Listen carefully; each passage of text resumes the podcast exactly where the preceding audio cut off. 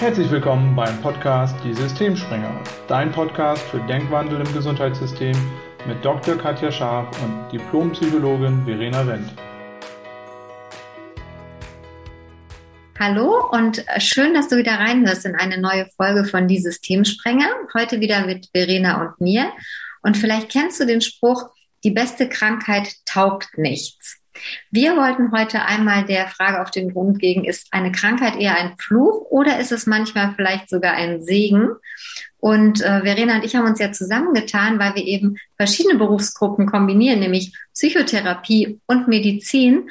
Und in beiden Bereichen taucht das wahrscheinlich ja immer mal wieder auf, aber es hat halt ganz andere Blickwinkel auf die Sache. Verena, wie würdest du es sehen? Krankheit eher Fluch, Segen oder beides? oder vielleicht auch keins von beidem.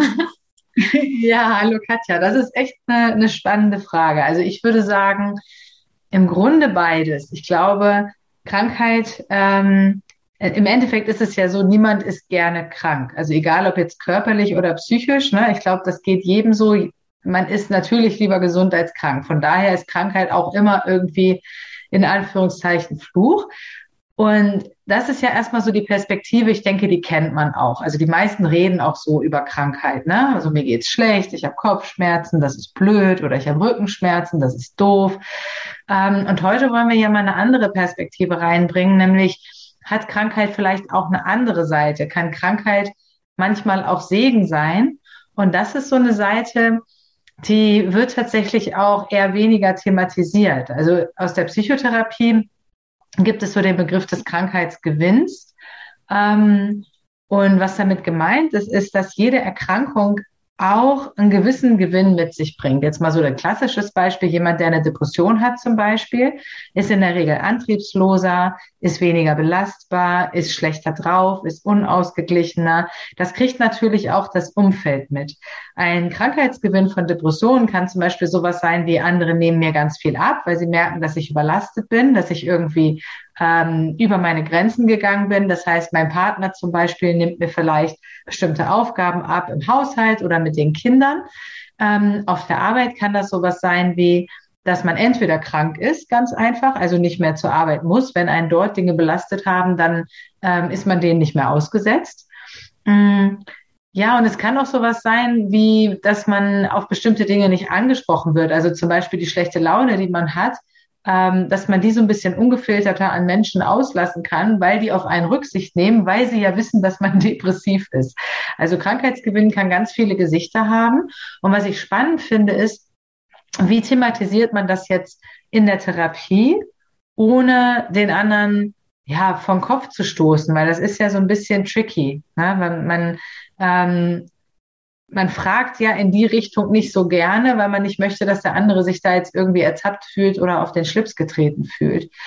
Und ich glaube, mm, eine ganz gute Möglichkeit ist, dass man tatsächlich einfach eine offene Frage stellt. So, was hat sich denn geändert, seit sie depressiv sind? Und dann kommen die Patienten oft schon so ein bisschen ins Reden, dass sie irgendwie sagen, na ja, zu Hause ist es jetzt so und so oder auf der Arbeit oder ich bin letztlich ganz froh, dass ich jetzt krankgeschrieben bin, dass ich nicht mehr zur Arbeit gehen muss. Und dann ist man schon ganz schnell auf dieser Ebene und kann da mal ein bisschen genauer hingucken. Weil letztlich hat jede Krankheit wahrscheinlich diese beiden Seiten. Auf der einen Seite Fluch, weil man mag es nicht krank zu sein und auf der anderen Seite auch Segen, weil es auch bestimmte Vorteile äh, mit sich bringt. Zumindest jetzt bei den psychischen Erkrankungen. Ich weiß nicht, ob du das übertragen kannst auf den medizinischen Bereich. Aber so würde ich es erstmal für meine Arbeit ähm, ja, benennen. Ja, medizinischen würde ich das auch ähnlich sehen. Du hast gerade was Spannendes gesagt, dass das wird dann nicht so angesprochen und ähm, auch äh, wäre jetzt vielleicht auch was, was mir wichtig wäre an der Stelle. Also wenn da draußen jetzt jemand zuhört, der eine Depression hat oder der eben krank ist, bitte das nicht im Sinne von Schuld oder Vorwurf oder ihr macht was falsch, sondern einfach mal mit der Absicht zu hinterfragen, ja, warum ist das eigentlich gerade so? Weil was mir gerade in den Kopf kommt, ist, ich bin ja Kinderärztin und äh, Kinder ähm, projizieren viel auch seelische Sachen eben auf organische ähm, ja, Projektionen, also sowas wie Bauchschmerzen oder Kopfschmerzen, Rückenschmerzen eher seltener. Das haben tatsächlich, würde ich sagen, eher die Erwachsenen. Aber was mir davon eingefallen ist, äh, wir haben dann zum Beispiel schon mal äh, Kinder, die sind halt immer wieder mit Bauchschmerzen in der Klinik. Und das ist ja auch so ein Punkt, wenn Krankheiten dann vielleicht fehlinterpretiert oder oder nicht so eingeordnet werden, weil eben nicht vollständig gesprochen ist, dann wird auch viel Diagnostik gemacht. Das heißt, es hängt ja ein richtiger Rattenschwanz dran. Ein Ultraschall ist ja noch was, was wenig invasiv ist, finden Kinder zwar auch schon manchmal doof, wenn sie da mit Glibbergel auf dem Bauch rumliegen.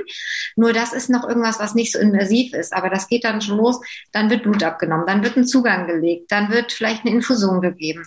Äh, wenn man Pech hat, kriegt man auch noch eine Narkose und kriegt einen Schlauch oben und unten reingestopft, weil man sich den Magen-Darm-Trakt noch angucken möchte, weil das Kind eben schon zum x nächsten Mal mit Bauchschmerzen da ist. Und wenn man aber vielleicht genauer nachfragt, sind die Bauchschmerzen immer genau dann da, wenn zum Beispiel Mathearbeiten anstehen und dann mal zu gucken, ja, und warum ist das so? Ja, weil ich bin nicht gut in Mathe und ich habe da super Stress. Und wenn man dann guckt, dann kann man sehen, na ja, dann hätte sowas, wie du gerade gesagt hast, eine Krankheit tatsächlich auch einen Gewinn, nämlich dann habe ich Bauchschmerzen, muss mich aber nicht Matte stellen. Und wie kann ich das lösen? Nicht indem ich irgendwie Schläuche habe und Blutentnahmen und sämtliche Diagnostik, sondern indem ich an das Matheproblem gehe, vielleicht mit einem Nachhilfelehrer. Das klingt jetzt ganz platt und das ist nicht immer natürlich die Lösung.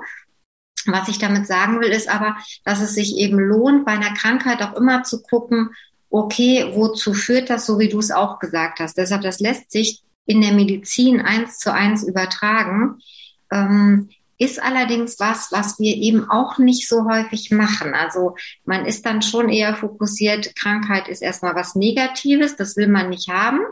Und das ist auch spannend, wie sieht man eben als Therapeut, kommt mir da gerade so in den Sinn Krankheit. Wenn ich Krankheit auch negativ bewerte, werde ich solche Assoziationen oder Interpretationen eher nicht anstellen, als wenn ich Krankheit vielleicht auch einfach neutral sehe und sage, Krankheit ist erstmal ein Zustand des Körpers. Nicht mehr, nicht weniger, weder gut noch schlecht, der hat halt nur eine Konsequenz. Und seien es jetzt Bauchschmerzen, Kopfschmerzen, Rückenschmerzen, ähm, vielleicht ne, chronisch entzündliche Darmerkrankungen bei Dauerstress, einfach mal zu gucken, was ist so das ganzheitliche Konzept. Und da sind wir ja auch so ein bisschen bei der Absicht, auch für den Podcast und für unsere Arbeit, nämlich Vernetzung und Berufsgruppenvernetzung, andere, ich sag mal, ähm, ja, Denkmuster, andere Herangehensweisen einfach mal zu überlegen. Und deshalb würde ich es auch so sagen, wie du es sagst, es ist erstmal was Negatives und ein Fluch, weil man will nicht krank sein und man will sicherlich auch nicht mit Bauchschmerzen bewusst im Krankenhaus liegen.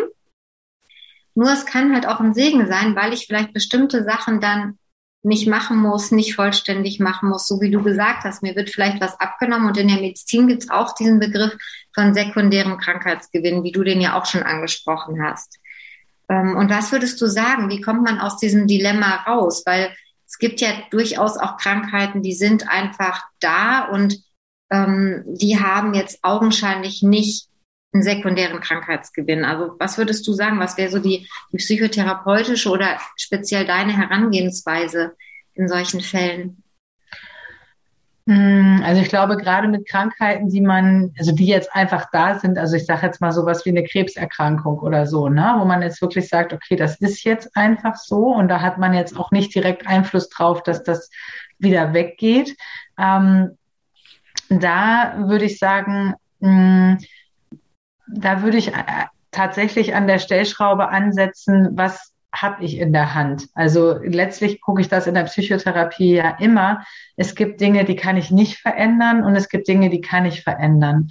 Und ähm, was ich verändern kann bei einer Krankheit, die ich jetzt erstmal nicht selber in der Hand habe, wie einer Krebserkrankung, ähm, ist letztlich nur, wie ich damit umgehe.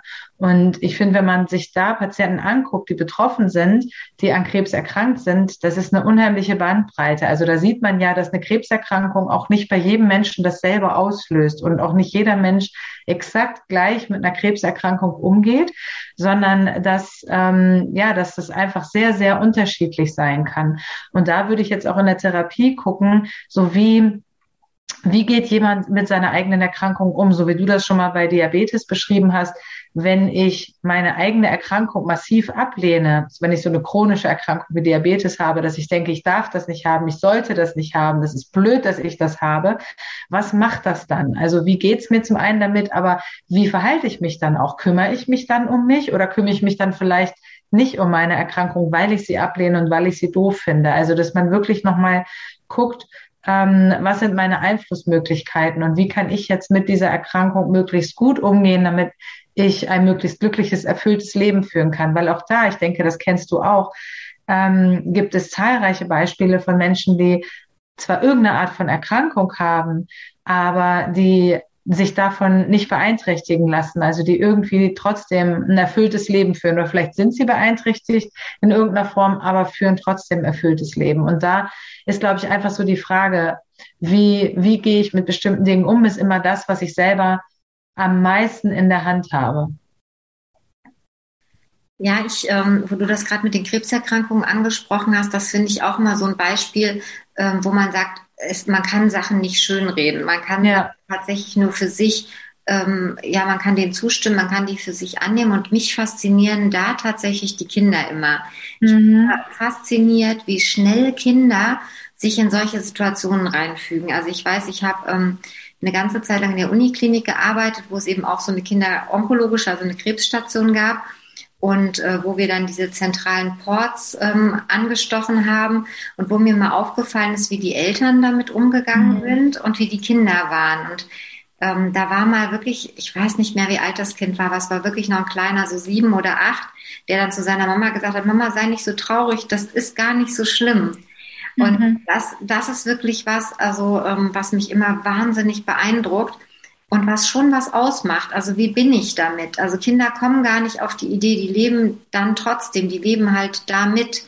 Und mhm. Erwachsene sind ja eher mit den Gedanken beschäftigt, wo geht es hin, wozu führt das und, und sind viel damit beschäftigt ähm, Kinder sind halt wie sie sind, ja, also die haben, die haben Krankheiten und natürlich, ne, also ich erinnere mich auch, manchmal waren Halsschmerzen ganz, ganz tauglich, weil ich was nicht machen musste oder weil es Wassereis gab, aber die sind da einfach, die sind damit, die machen da keine große Sache draus und bei Erwachsenen ist es einfach, gerade was Umgang mit Krankheit angeht, schon nochmal was anderes. Mhm.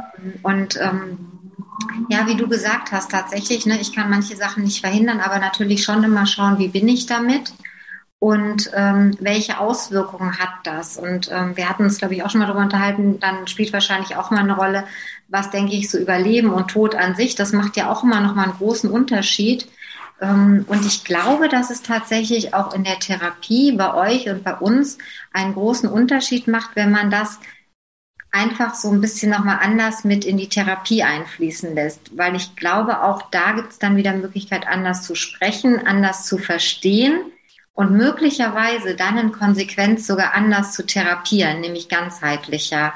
Das mhm. ist was, was mir manchmal so ein bisschen fehlt in der heutigen modernen Medizin. Ne? Wir haben so viele tolle Möglichkeiten, so viel apparative Sachen, so viele neue Medikamente, so viel Fortschritt und es geht so rasant. Also gerade ich bin ja Kinderdiabetologin, wie viel sich da an Technik getan hat. Also man kommt fast gar nicht hinterher, diese ganzen Mechanismen, diese Tools, diese Algorithmen zu verstehen und trotzdem schaffen wir es manchmal nicht, die Therapie richtig einzustellen, weil wir es nicht ganzheitlich sehen, weil wir nicht verstehen, welchen Fluch, welchen Segen, welchen Gewinn und welchen Verlust bedeutet Krankheit in dem Moment. Mhm. Und ich glaube, wenn man den Aspekt mit einfließen lässt, dann kann sich auch Therapie verändern. Dann kann sogar manchmal weniger vielleicht mehr werden oder in manchen Bereichen würde man sogar noch mal ein bisschen ja erweiternde Therapie, was wieder eben, wo wir auch schon mal an dem Punkt waren, viel Kommunikation voraussetzt und vielleicht eine neue Sichtweise eben über Krankheit tatsächlich. Weiß nicht, wie du mhm. das siehst. Ja, auf jeden Fall. Also dem stimme ich auf jeden Fall zu. Und ähm, ich kann das auch aus persönlicher Erfahrung so sagen, dass dass diese, ich nenne es jetzt mal die Einstellung, die ich zu einer bestimmten Erkrankung habe, auch eine große Rolle spielt. Also wenn ich da so an meine Tinnitus-Erkrankung zurückdenke, das habe ich ja auch schon mal erzählt, dass ich mal unter so einem chronischen Tinnitus gelitten habe. Da war es ganz lange so am Anfang, dass ich das massiv abgelehnt habe, weil ich den nicht haben wollte, weil ich einfach ähm, einfach Angst hatte, dass das jetzt immer so bleibt. Und es war natürlich belastend und ätzend, weil man den immer gehört hat, gerade wenn es mal ruhig war oder wenn man schlafen wollte. Und der Dreh- und Angelpunkt, also wo sich das wirklich so gewendet hat, war für mich, als ich das äh, akzeptiert habe, so platt das klingt, aber ich habe einfach irgendwann die Entscheidung getroffen, nicht mehr dagegen anzukämpfen. Also wirklich zu sagen, okay, ich finde es jetzt natürlich immer noch nicht toll, dass ich den habe, aber sollte der jetzt chronisch sein und sollte der bleiben, dann ist es so. Und dann gucke ich jetzt, dass ich mein Leben möglichst gut mit diesem Tinnitus irgendwie lebe. Ich finde ihn jetzt immer noch nicht toll, aber ich kämpfe nicht mehr dagegen an. Und das hat schon einen wahnsinnig großen Unterschied gemacht. Und das Interessante oder für mich wirklich auch im Nachhinein immer noch sehr faszinierende war, er ist dadurch leiser geworden.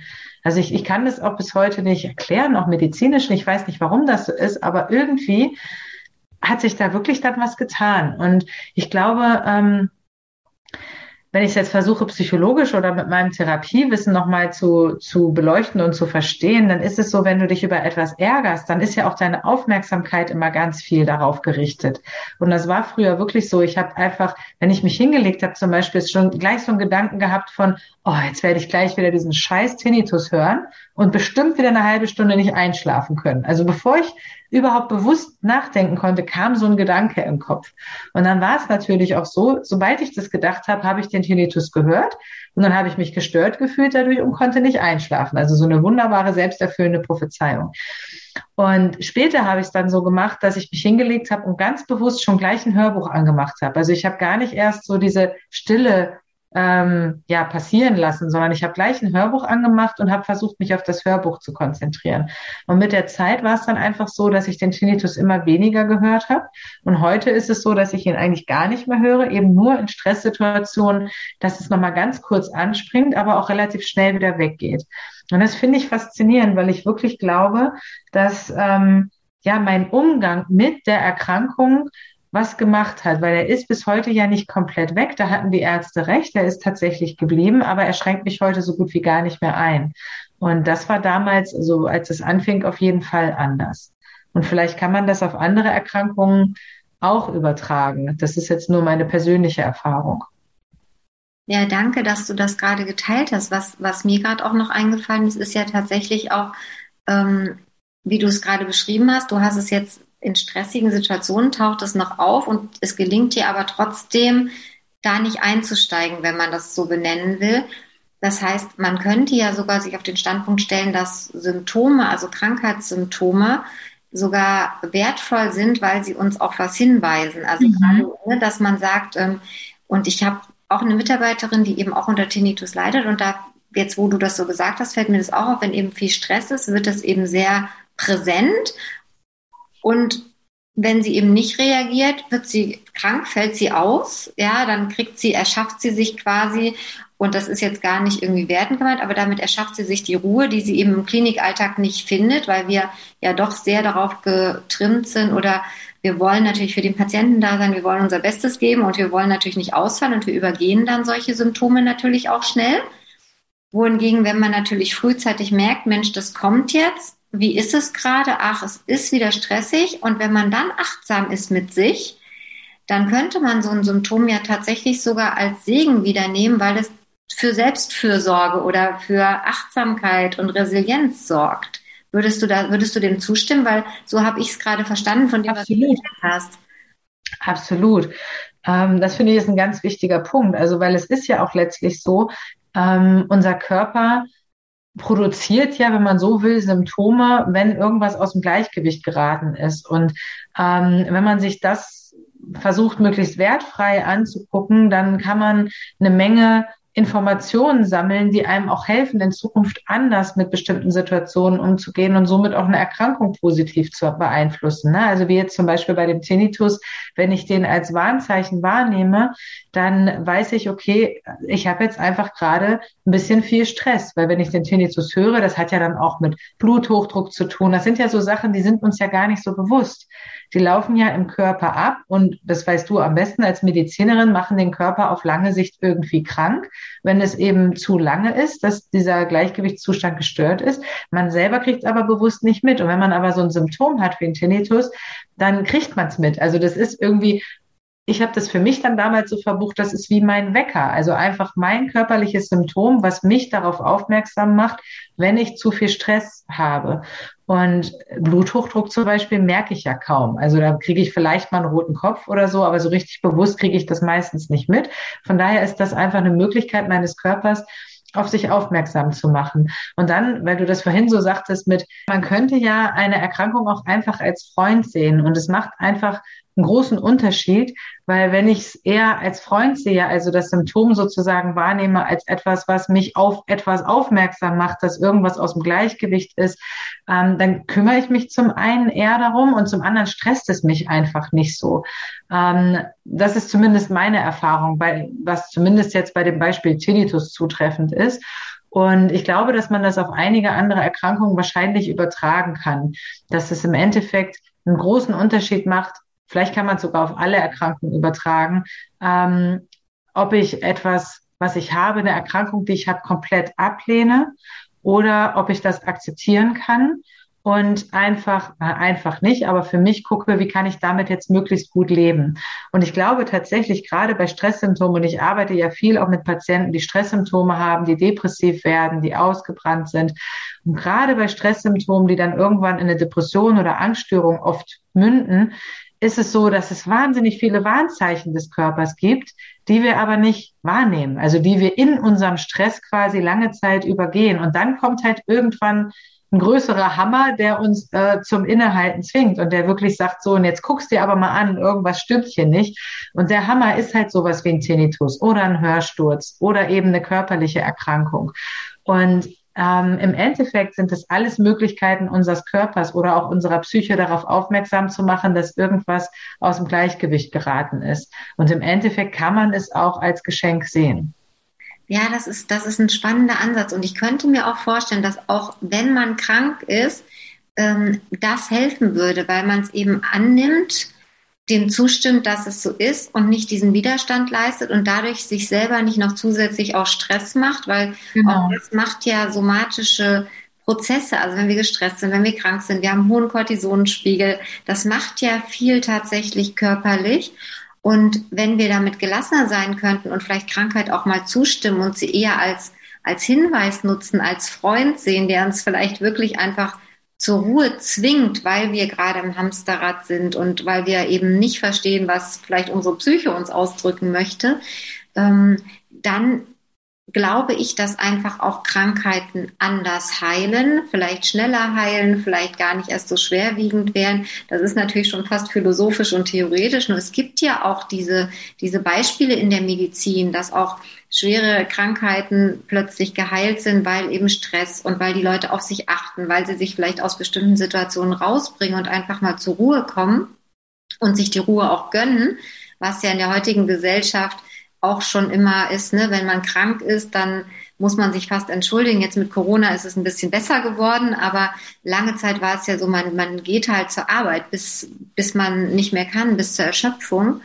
Und Krankheitszeichen dann wirklich liebevoll anzunehmen und als Freund zu sehen. Ich könnte mir vorstellen, dass das vieles verändert und passt ja auch wieder zu so einem ganzheitlichen Ansatz, dass man sagt, Körper, Geist und Seele sind eben eine Einheit und ich kann das eine nicht ohne das andere therapieren. Also ich habe irgendwie immer beide Anteile, den einen mehr, den anderen weniger, auch immer zu unterschiedlichen Zeitpunkten und da eben ganzheitliche Ansätze zu finden und eben, ja, wenn man so will, liebevoll mit Krankheit zu sein. Also das ist wirklich ein schönes Bild, das wie so ein Freund zu behandeln mit der Absicht, dann eben schneller zu heilen. Also mhm. gerade mit dem Tinnitus finde ich das ein ganz anschauliches Beispiel und letztlich ist es egal, ob es Migränepatienten sind, ähm, die da ja auch wirklich drunter leiden. Also es sind ja auch alles Symptome, die sehr unangenehm sind, die man ja wirklich nicht haben will. Und da einfach mal zu schauen, wann sind die da, wozu führt das und ähm, da nicht versuchen, so Widerstand zu leisten, sondern zu sagen, okay, sie sind jetzt da, dann gönne ich mir jetzt Ruhe, egal was ist. Und wenn die Welt neben mir brennt, ich gönne mir jetzt Ruhe und ich nehme mir die Zeit und das einfach anzunehmen. Von daher, ich finde das Bild, was du beschrieben hast, mit als Freund sehen, ähm, ja, ganz schön, auch für, für Therapie letztlich. Mhm. Ja, auf jeden Fall. Also das kann ich ja jetzt auch nur aus meiner persönlichen Erfahrung so sagen, aber so arbeite ich auch viel mit meinen Patienten, wenn es um ihre Erkrankung geht, weil da geht es auch oft drum, gerade bei psychischen Erkrankungen, gerade zu den ersten Therapiesitzen, dass die meisten Menschen erstmal auch damit hadern, überhaupt psychisch krank geworden zu sein, weil sie das ist halt in unserer Gesellschaft noch so ein Tabuthema und viele assoziieren damit, dass sie jetzt irgendwie am Boden angekommen sind oder befürchten, dass sie in die Psychiatrie müssen und haben einfach Vorstellungen, die zum Teil einfach auch nicht stimmen, die durch Medien geprägt sind oder mangelndes Wissen geprägt sind, haben Angst vor der Reaktion anderer. Was denken die, wenn die wissen, ich gehe zur Therapie? Also spielt ganz vieles mit rein. Und ähm, da geht's dann auch ganz viel erstmal darum, das aufzulösen und erstmal zu gucken, was ist jetzt wirklich hier mal ein, was ist und was ist auch Interpretation und ähm, wie kann man Krankheit auch sehen und was ist es eigentlich. Und was ich auch noch ganz wichtig finde bei dem, was du vorhin gesagt hast, wir sagen ja auch nicht, man hat jetzt mit seiner Einstellung oder mit dem, wie man an Krankheiten rangeht, das komplett in der Hand. Natürlich, ähm, was Heilung angeht, da spielen immer alle möglichen Faktoren mit rein. Und ich glaube ganz ehrlich, alle sind davon noch nicht erforscht. Wir wissen nicht, warum manche Krebspatienten es schaffen, sich zu heilen, auch mit gesunder Ernährung, mit Stressmanagement, mit Einstellung. Und andere machen all das und sind am Ende trotzdem nicht geheilt. Also wir wissen nicht, was da am Ende alles reinspielt. Es ist definitiv multifaktorielles Geschehen. Aber was wir wissen ist, wo wir Einfluss drauf haben, ist definitiv, wie wir mit Dingen umgehen. Das ist immer wieder das, wo wir als Menschen den allermeisten Einfluss haben. Und das war uns jetzt in der Folge heute einfach mal wichtig zu beleuchten. Man kann Krankheit eben nur als Fluch sehen. Man kann Krankheit aber auch als Segen sehen. Und es macht einen Unterschied. Und ja, wenn dich das angesprochen hat oder interessiert hat und wenn du das spannend findest, wenn du uns vielleicht deine Erfahrung schildern möchtest, aus dem Heilberuf kommst oder auch eine Patientenperspektive hast, dann melde dich gerne bei uns. Wir führen gerne Interviews auch im Rahmen dieser Podcast-Reihe und uns geht's ja auch viel um die Vernetzung von Ärzten und Therapeuten. Von daher freuen wir uns über jeden, der sich mit uns vernetzt. Und wenn du mehr über uns oder unsere Arbeit erfahren möchtest, dann schau doch einfach auf unserer Homepage vorbei www.gesundimgesundheitssystem.de. Ja, vielen Dank fürs Zuhören und wir freuen uns auf euch. Bis dann. Bis bald.